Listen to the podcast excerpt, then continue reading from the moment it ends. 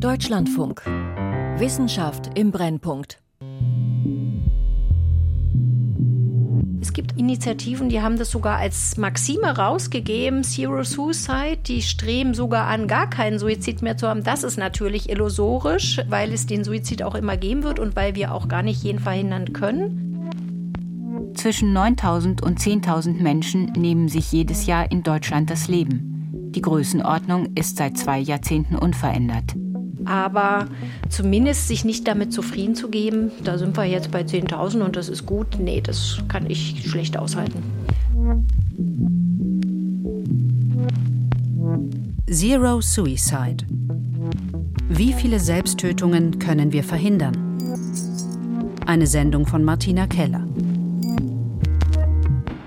es sind nicht nur die Gene, es sind nicht nur die Botenstoffe im Gehirn, es ist nicht nur Temperament, Charakter, sondern es ist ein Zusammenspiel von all diesen Faktoren. Aber zu den größten Risikofaktoren zählen tatsächlich psychische Erkrankungen. Wenn Menschen Sterbewünsche äußern, steckt eigentlich immer großes Leid dahinter.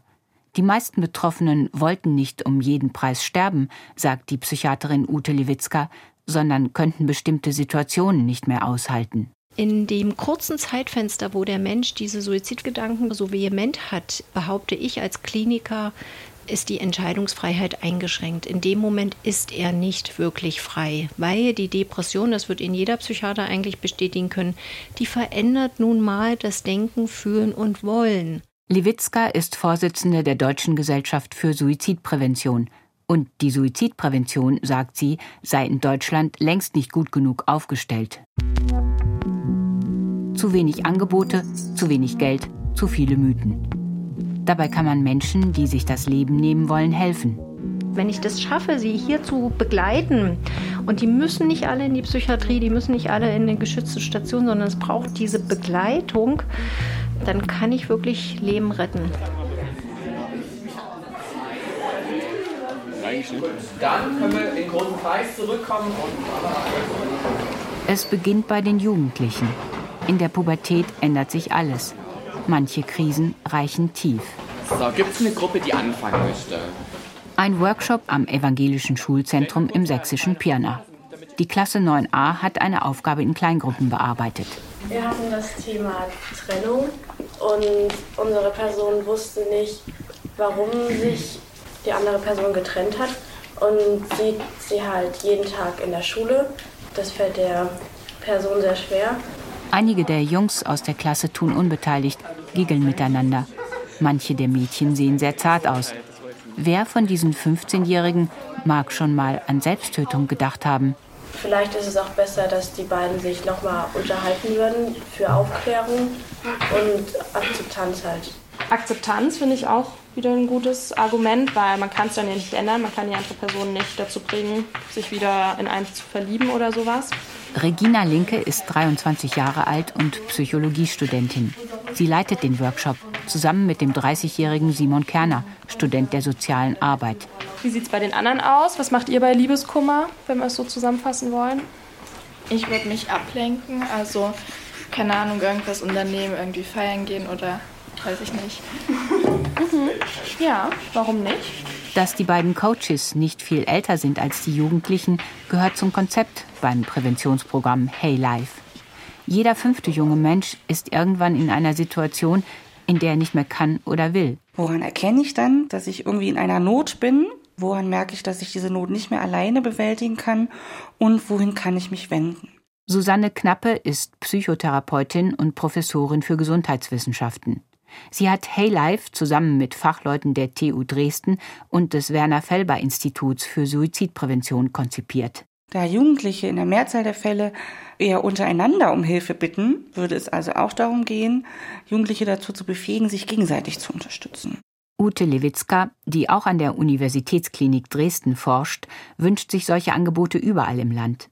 Doch davon ist Deutschland weit entfernt. Ich erlebe in dem, was ich tue und wofür ich mich einsetze, ein großes Ungleichgewicht. Ein Urteil des Bundesverfassungsgerichts von 2020 hat die Bemühungen um Suizidprävention erschwert.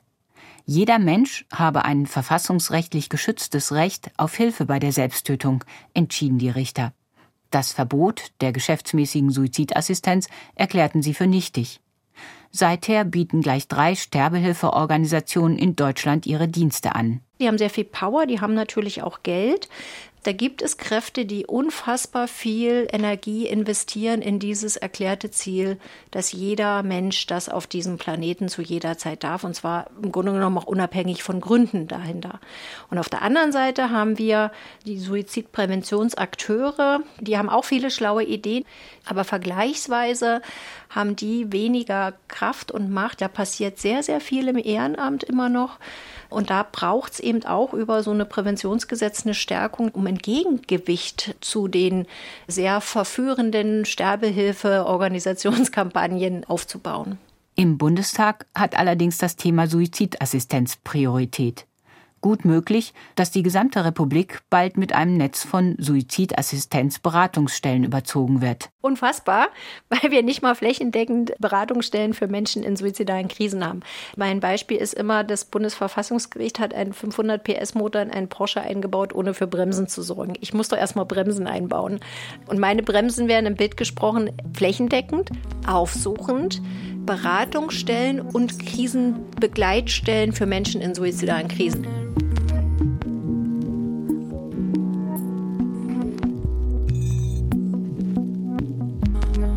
Vorerst kümmern sich engagierte Wissenschaftler und Ärzte, karitative Einrichtungen und lokale Initiativen um die Suizidprävention. Der Forschungsverbund Man Access, gefördert durch eine gemeinsame Initiative der gesetzlichen Krankenkassen, will Präventionskonzepte speziell für Männer entwickeln. Die werden dringend gebraucht. Denn Männer stellen drei Viertel aller Suizidopfer. Suizidgedanken passen nicht ins klassische Männerbild. Ich finde, bei Suizidgedanken hört die Idee auf, ich mache das mit mir selbst aus, das schaffe ich allein. Der Leipziger Schauspieler Falk Schuster hatte in seinem Leben mehrfach mit Suizidgedanken zu tun. Erstmals im Teenageralter. Damals drängte es ihn noch nicht zu Handlungen.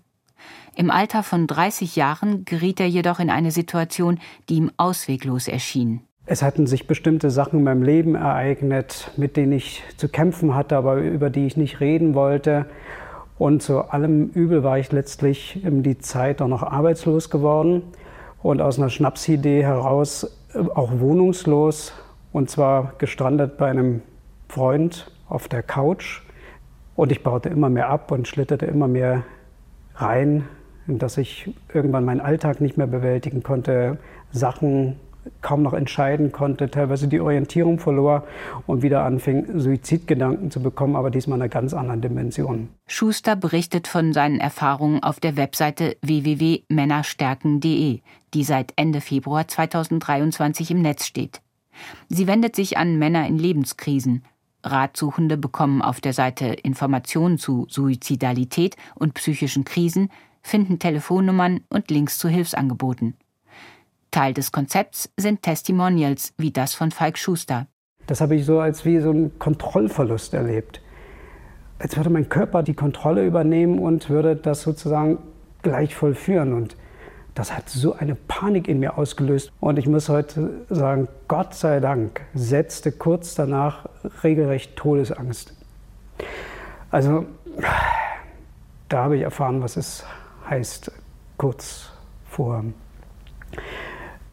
was bemerkenswert ist, obwohl Männer sich dreimal so häufig das Leben nehmen wie Frauen, suchen sie sich in der Krise seltener Hilfe. Das liegt auch zum Teil daran, dass sie selbst gar nicht bei sich eine Depression erkennen. Und von den Ärzten und Ärztinnen und Psychotherapeutinnen, Psychotherapeuten auch unterdiagnostiziert werden. Also gerade die professionellen Berufsgruppen erkennen auch eher eine Depression oder Suizidalität bei Frauen als bei Männern. Und das macht natürlich das auch obendrein noch schwieriger, sie in ein Hilfesystem zu bekommen. Die Psychologieprofessorin Birgit Wagner von der Medical School Berlin hat Männerstärken.de mitentwickelt. Das Angebot ist bewusst niedrigschwellig. Interessenten können auf der Webseite surfen, ohne sich anzumelden, weil Männer für Hilfsangebote schwer zugänglich sind. Das liegt nicht nur daran, dass Depressionen bei ihnen seltener erkannt werden. Da kommen vielleicht auch wirklich noch mal so alte Männerbilder zum Tragen. Ich muss das schaffen, äh, ich kann das, also ich bin ein Versager, wenn ich irgendwie jetzt in Psychotherapie gehen müsste. Also dieses Scham erleben bezüglich der Inanspruchnahme von Hilfe ist schon auch noch sehr, sehr präsent. Leider, leider, leider. Insbesondere natürlich bei den älteren Altersgruppen. Falk Schuster kennt Männlichkeitsstereotypen, ist damit aufgewachsen. Früher hatte er selbst die Vorstellung, er müsse Probleme allein bewältigen. Erst als seine Suizidgedanken so drängend wurden, dass er in Todesangst geriet, wandte er sich an eine Freundin, die ihn in eine Klinik brachte. Die Suizidgedanken waren damit nicht verschwunden, doch er fand Unterstützung. Seither hat sich vieles in seinem Leben geändert. Es ist nicht immer einfach.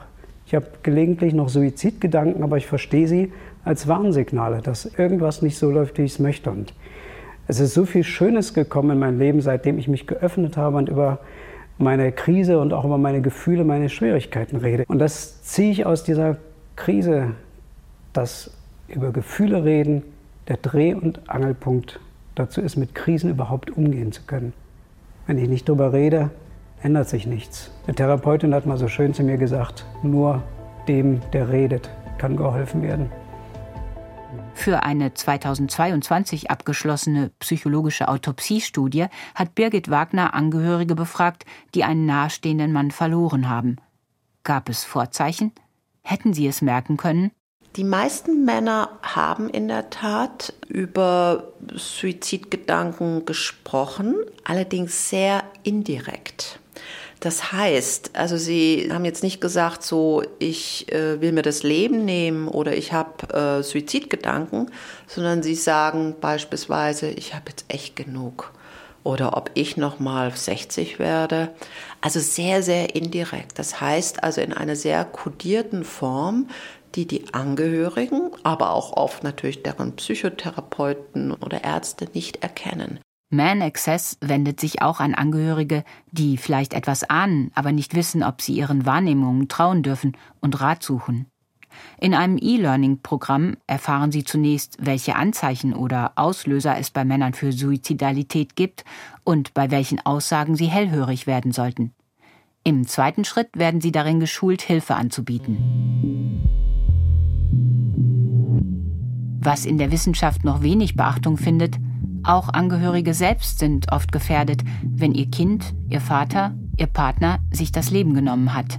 Er hat gesagt, mach's gut, Mutti, hat mich ganz lieb gedrückt und ich gehe jetzt mal zu meinem Freund, ich besuche meinen Freund. Das war für mich eine völlig harmlose Situation, weil wenn ein junger Mann zu seinem ehemaligen Schulfreund geht, weil er ja hier in der Stadt aufgewachsen ist, äh, ist das ja völlig unverfänglich und man ahnt nichts.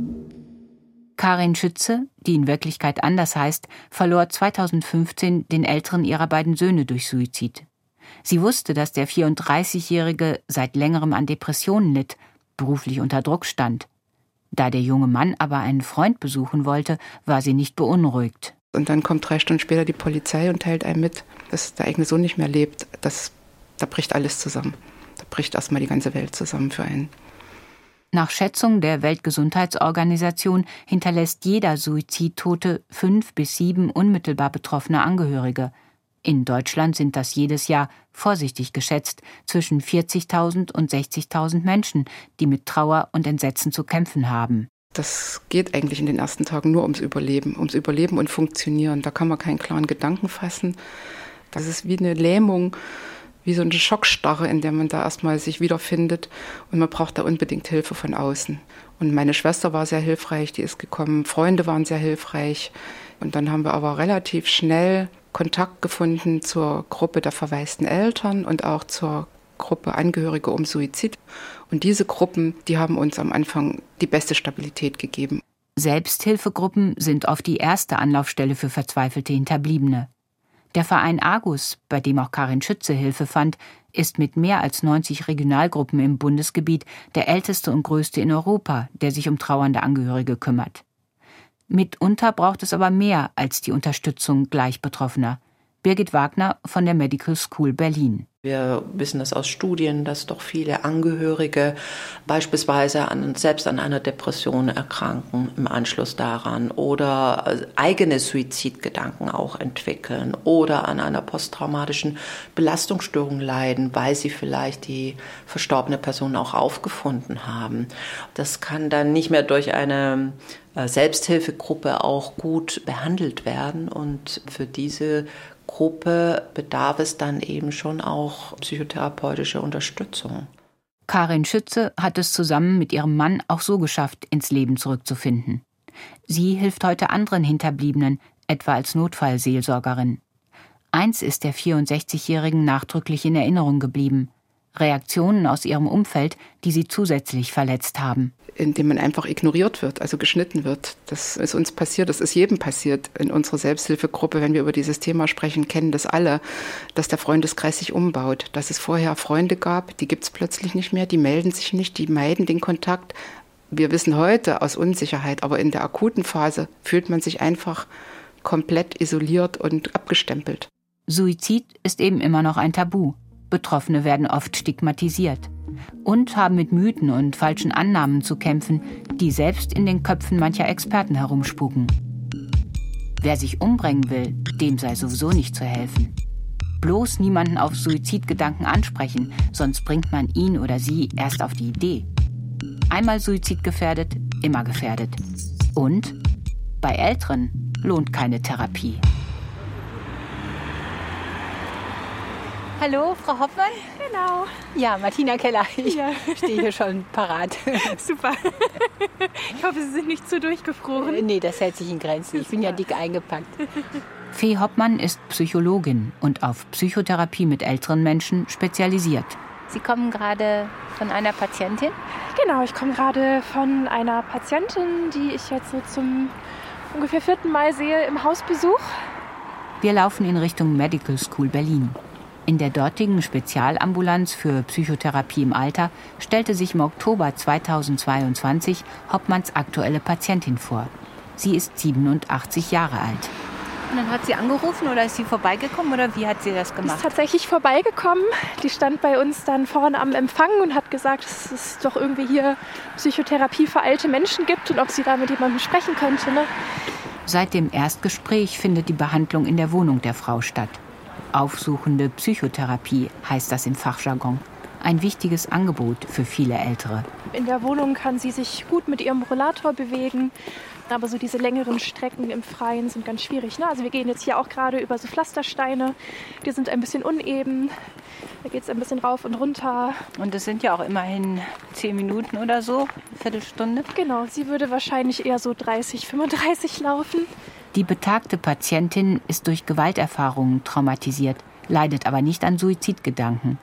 Doch Hoppmann hat auch schon suizidale ältere Menschen therapiert. Mit Erfolg. Wir haben in der Zwischenzeit sehr gute Daten dazu, dass Psychotherapie bei Depressionen im Alter genauso wirksam ist wie bei jüngeren Patientinnen.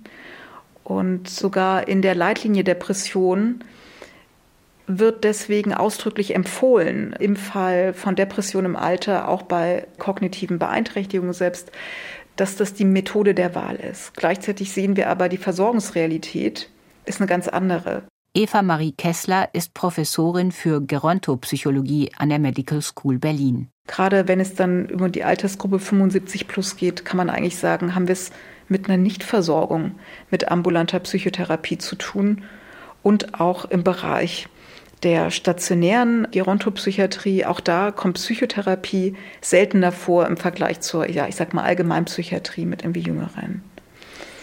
Also letzteres überrascht mich jetzt, weil ich denke, gerade in der Gerontopsychiatrie sollte man doch das, was in der Leitlinie an Nummer 1 steht, praktizieren, oder? Ja, genau.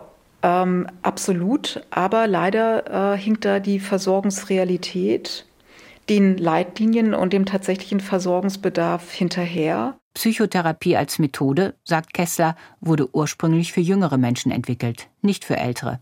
Aber das ist nicht der einzige Grund für deren Unterversorgung. Hinzu kommt natürlich auch ein immer noch sehr verbreitetes Altersbild in der Gesellschaft, das da heißt, das lohnt sich doch gar nicht mehr. Ne? Also da im Alter kann man gar nicht mehr profitieren von Therapie, man kann gar nicht mehr seine eingefahrenen Muster verändern, da geht nichts mehr. Dieses Bild haben selbst viele Hausärzte oder Psychiaterinnen noch im Kopf. Ihren älteren Patienten mit Depressionen verordnen sie häufig Medikamente, während sie den jüngeren im Vergleich häufiger eine Psychotherapie empfehlen. Dabei zeigt eine Übersichtsarbeit von 2022, im Fall von Suizidalität im Alter helfen Antidepressiva eher nicht. Die Unterversorgung mit Psychotherapie ist umso dramatischer, da keine Altersgruppe häufiger den Weg der Selbsttötung wählt als betagte Menschen. Risikofaktoren sind nicht nur Einsamkeit, Gewalterfahrung in der Pflege oder Einschränkungen infolge von Krankheiten. Es gibt noch einen anderen Risikofaktor, der noch bedeutsamer ist, nämlich so eine Aussage von einem älteren Menschen wie ich falle doch eh anderen nur zur Last. Wir wissen auch aus neuen Studien, dass dieses, was man auch im Englischen nennt, Perceived Burden, über Depression hinaus, über erlebte Hilflosigkeit hinaus, ein ganz entscheidender prädiktiver Faktor ist in der Vorhersage von Suizidalität im Alter. Mit dem assistierten Suizid steht Älteren eine neue Methode zur Verfügung, ihre Gedanken in die Tat umzusetzen. In der Schweiz machen insbesondere Frauen von diesem Angebot Gebrauch. Dabei könnten viele ihren Lebensmut wiederfinden, wenn ihnen andere, lebensbejahende Angebote gemacht würden. An Neugierde und Offenheit mangelt es selbst belasteten älteren Menschen nicht, wie das Team um Kessler bei der sogenannten Psycare-Studie feststellte. Das vom Innovationsfonds geförderte Modellprojekt sollte herausfinden, ob aufsuchende Psychotherapie bei depressiven älteren Menschen mit Pflegebedarf möglich ist und wie sie angenommen wird. Es war faszinierend zu sehen und gegen die Erwartung von vielen anderen, dass sich am Ende 200 ältere Menschen mit Pflegebedarf und Depressionen bei uns gemeldet haben und Interesse hatten, sich einzulassen ähm, und teilzunehmen an dieser Studie. Das heißt, bei einer geeigneten Ansprache, bei einer Information, dass es diese Angebote gibt, bin ich sicher, können wir ganz viele auch hochaltrige Menschen erreichen.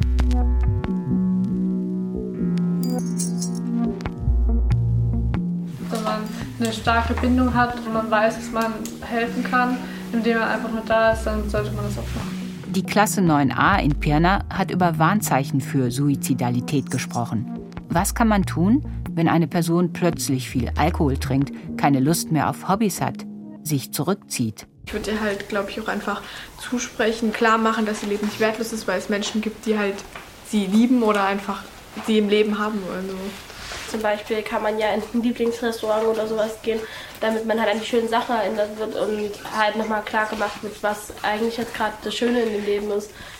Ich kann den Wunsch auf jeden Fall voll verstehen nach so Ablenkung. Workshop-Leiterin Regina Linke greift ein. Häufig ist es leider so, wenn die Personen diese Gedanken wirklich schon haben, dass das nicht mehr ausreicht. Also wenn wir im Bereich von Stress sind, haben wir ganz viele gute Strategien gesammelt, wo man wirklich viel helfen kann, viel machen kann als Freund und Freundin. Wenn wir im Bereich der Suizidgedanken sind, ist es tatsächlich so, dass die Strategien nicht mehr ausreichen. Das Einzige, was hier wirklich zuverlässig hilft, ist, professionelle Hilfe zu holen. Bei Suizidgedanken ist es ein Muss. Da wird man das nicht mehr alleine regeln können. Mehr als 5000 Jugendliche aus über 100 Schulen in Sachsen haben den Haylife Workshop mittlerweile absolviert. Wirkt das Programm? Zumindest schafft es die Voraussetzung, um Heranwachsenden mit Suizidgedanken beizustehen, wie eine vergleichende Studie mit rund 750 Teilnehmenden gezeigt hat. Nach dem Workshop wissen die Schülerinnen und Schüler mehr über Suizid und sind eher bereit, im Notfall Hilfe zu suchen. Das Programm Hey Life trägt sich aus Spenden und wird mit Haushaltsmitteln des Landes Sachsen gefördert. Wie bei sehr vielen Projekten der Suizidprävention ist die Finanzierung zeitlich befristet. Ein Unding, finden Fachleute wie Ute Lewitzka. Die größte Baustelle ist die gesetzliche Verankerung, weil ich hoffe, dass danach sozusagen wirklich das Bewusstsein da ist und auch Mittel zur Verfügung stehen. Noch gibt es nicht mal eine nationale Suizid-Hotline. Dabei mangelt es nicht an Ideen und Konzepten, wie sich Selbsttötung vorbeugen lässt. Fachleute haben 2021 mit Förderung des Bundesgesundheitsministeriums wissenschaftlich begründete Handlungsempfehlungen für die Suizidprävention veröffentlicht.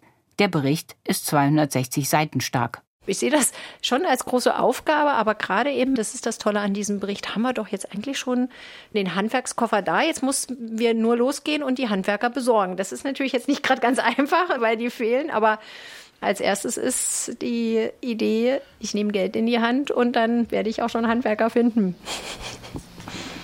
Ein Gesetz und bundesweite Maßnahmen können mitunter Wunder wirken. Als in den 1970er Jahren Tempo 100 auf Landstraßen eine neue Promillegrenze und schließlich die Gurtpflicht eingeführt wurden, sank die Zahl der Verkehrstoten innerhalb von zehn Jahren um mehrere tausend Menschen. Mit einer vergleichbaren Anstrengung sollte es gelingen, auch viel mehr Menschen vor dem Suizid zu bewahren.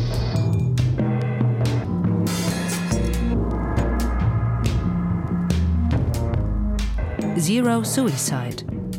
Wie viele Selbsttötungen können wir verhindern?